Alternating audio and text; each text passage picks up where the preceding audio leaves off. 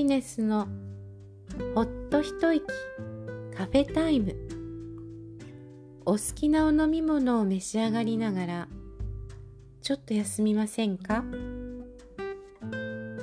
今回の配信は子育て中の親御さんだけでなく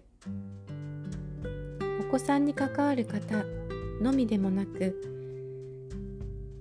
この配信を聞いてくださる方すべての方どんな方にでも対象となります。ぜひ聞いてください。今回のお話は自分で自分を癒そうというお話です。生きていると毎日いろんなことがあって辛いこと苦しいことってありますよね。そんな時皆さんはどうしていますか？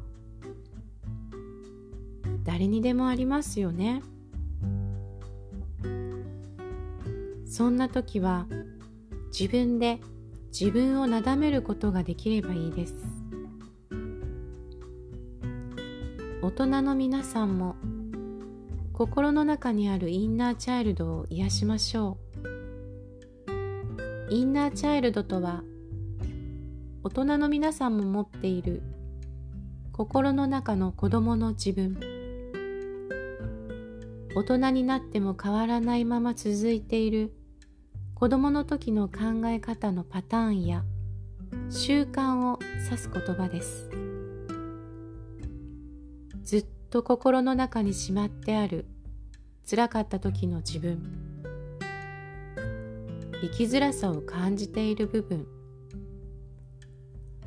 そんな部分を癒してあげるためにも自分で自分をなだめます。そんな時は胸に手を当てて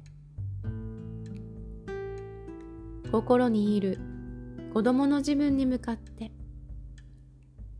本当はどうして欲しかった？なんて言って欲しかった？頑張ったよね？辛かったよね？本当はこうしたかったんだよね？っていうような感じで自分で自分を癒します。お子さんを育てる時にも同じです。お子さんがつらかった時に寄り添ってあげる言葉としてこの言葉を使うことができます。とても辛い経験をしているお子さんにまた今すごく辛い状態にあるお子さんに本当はどうして欲しかった？本当は何て言って欲しかった？辛かったよね。と心を丸ごと受け止めてあげて癒してあげてほしいと思います。その時に理不尽であったりそんなことはありえないと思うような言葉を言ったりするかもしれません。でもそうなんだね。そう思ったんだね。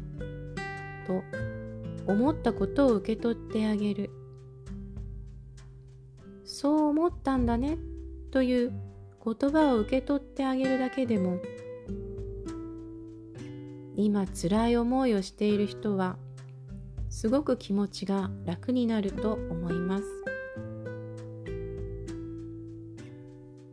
子供でも大人でも同じです。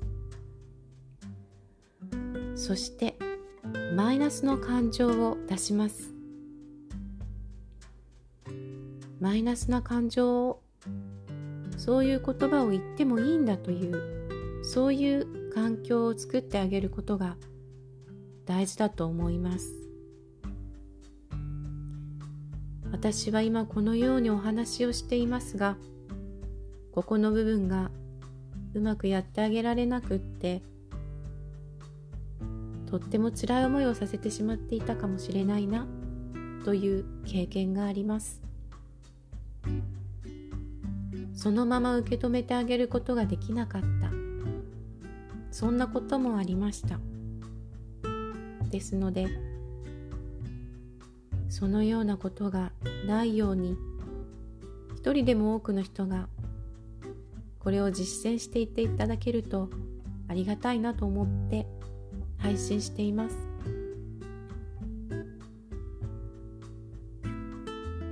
その心の中の辛さを出すことによって少しずつインナーチャイルドが癒されトゲが抜けるという感じでしょうか。心の中のトゲが抜けると随分楽になると思います。気持ちも柔らかくなるでしょう。最初に話した通りこれはお子さんにだけではなくいろいろなことで悩んでらっしゃる方すべての方が対象です。まずはご自分で自分を大切にして自分で自分を癒してあげてほしいと思います。自分の心の中のインナーチャイルド。どうもインナーチャイルドってしっくりこないなって人は自分で自分の体を包んであげるイメージでいいと思います。今日は自分で自分を癒そうというお話でした。心配なことがあっても大丈夫夜は必ず明けますそれではまた金曜日にお会いしましょう。ハピネスでした。